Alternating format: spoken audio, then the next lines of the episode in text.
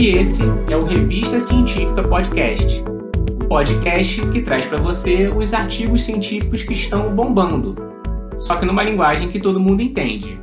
Vamos começar? Se 2020 foi o ano da pandemia, podemos dizer que 2020 também foi o ano da ciência. E se você está aqui ouvindo esse episódio ou ouviu algum dos outros 12 episódios desse ano, eu acho que podemos dizer que você concorda com a gente. A ciência e assuntos relacionados a ela movimentaram o mundo em 2020, principalmente quando o tema era a pandemia do novo coronavírus. Detalhes sobre o coronavírus, como a sua estrutura característica, o sequenciamento do material genético do vírus, soros produzidos com sangue de cavalo para tratar a Covid-19, esses e outros assuntos nós falamos durante esse ano. Agora, no final de 2020, nós temos vacinas sendo utilizadas em alguns países e outras em processo de produção e aprovação. Apesar da rapidez com que as vacinas contra o coronavírus foram sendo desenvolvidas, estudadas e aprovadas em comparação com outros vírus, nenhuma etapa foi deixada de lado. Depois disso, está claro que a ciência é um processo que segue um método específico e tem várias particularidades.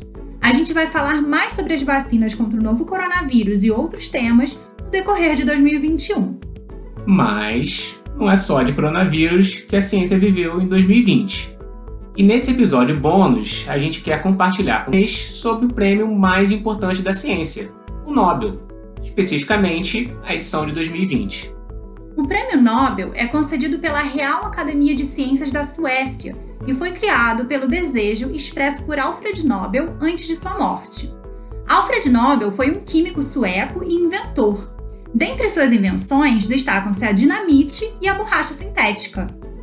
Nobel escreveu uma carta-testamento expressando o desejo de que seu dinheiro fosse usado para criar uma fundação que concedesse prêmios anuais a pessoas que, durante o ano anterior ao recebimento do prêmio, tenham conferido maior benefício à humanidade ele ainda determinou as cinco áreas do conhecimento a serem premiadas, que foram, no caso, a química, física, medicina e fisiologia, literatura e paz. Agora, algumas curiosidades sobre o Prêmio Nobel. Ele foi concedido pela primeira vez em 1901 e até 2020 já foram 603 prêmios concedidos a 934 laureados e 28 organizações. Sim, quem recebe o prêmio é chamado de laureado, fazendo uma referência à coroa de louros, que na Grécia Antiga era concedida a vitoriosos como sinal de honra em competições de atletismo e encontros de poesia. O prêmio não é concedido póstumamente, mas se a pessoa falecer antes de recebê-lo, ele ainda pode ser apresentado. O ganhador recebe uma medalha de ouro, um diploma e uma quantia em dinheiro, que em 2020 correspondeu a 10 milhões de coroas suecas, ou aproximadamente 6 milhões de reais. O prêmio não pode ser dividido entre mais de três pessoas, com exceção do Prêmio Nobel da Paz, que pode ser concedido a organizações.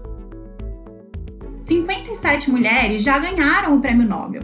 Marie Curie foi a única mulher que ganhou dois prêmios, um em Física, em 1903, e um em Química, em 1911. A pessoa mais jovem a receber um prêmio Nobel foi a Malala, em 2014, aos 17 anos, que ganhou da paz. E a mais velha foi John Goodenough, em 2019, que ganhou aos 97 anos o prêmio de Química. O prêmio de Economia foi instituído só alguns anos depois, em 1969, em homenagem ao Nobel, embora não estivesse originalmente no seu testamento. Então, vamos relembrar os ganhadores desse ano. E como o foco do podcast é o ramo conhecido como STEM, da sigla em inglês para Ciência, Tecnologia, Engenharia e Matemática, nós vamos comentar sobre os prêmios de Física, Química e Medicina. Esse ano, o prêmio de Física foi dividido entre três pesquisadores com descobertas relacionadas aos buracos negros. Roger Penrose, da Universidade de Oxford, no Reino Unido, ganhou pela descoberta de que a formação de buracos negros é confirmada pela teoria geral da relatividade. Mais uma comprovação da genialidade de Einstein, que desenvolveu a teoria da relatividade. Os outros dois cientistas que ganharam o Nobel de Física foram Reinhard Genzel, um alemão afiliado à Universidade da Califórnia, Berkeley, e ao Instituto Max Planck, e Andrea Ghez, afiliada à Universidade da Califórnia, Los Angeles, pela descoberta de um objeto compacto supermassivo, um buraco negro, no centro da nossa galáxia, a Via Láctea.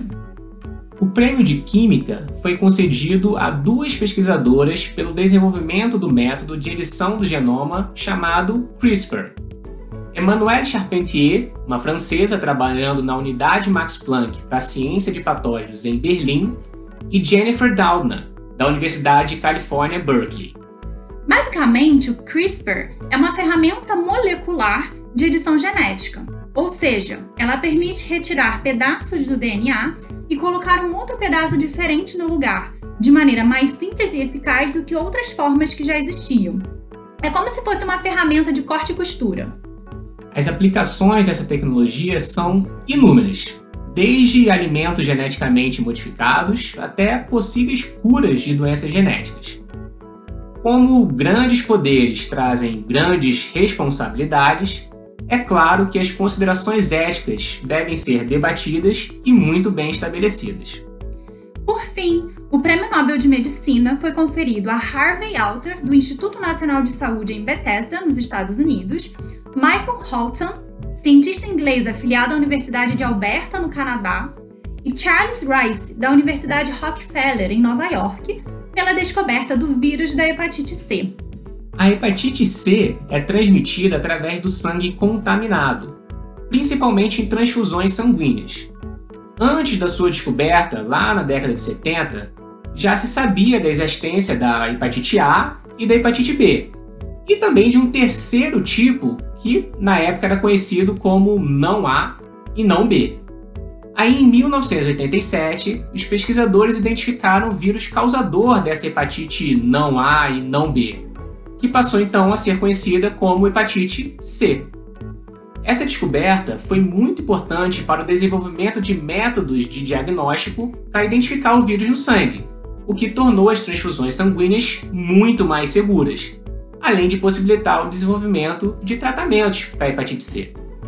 É interessante perceber o tempo transcorrido desde essas descobertas até o prêmio ser concedido. No caso do vírus da hepatite, foram 31 anos desde a descoberta em 1989 até 2020. Já o CRISPR foi bem mais recente, descoberto em 2011 e em nove anos gerou um prêmio Nobel. No caso do prêmio de física, a gente pode puxar o fio da meada até a teoria da relatividade de Einstein, mas se considerarmos os estudos mais atuais, eles começaram por volta de 95 até que em 2020 a descoberta fosse reconhecida pelo Comitê do Nobel. Bom, o tempo não para e a ciência não para. E você, já tem suas apostas para o Nobel de 2021? Será que a vacina pioneira de RNA mensageiro contra a Covid-19 abocanha o prêmio de medicina? Feliz Ano Novo e que em 2021 você continue com a gente falando sobre ciência.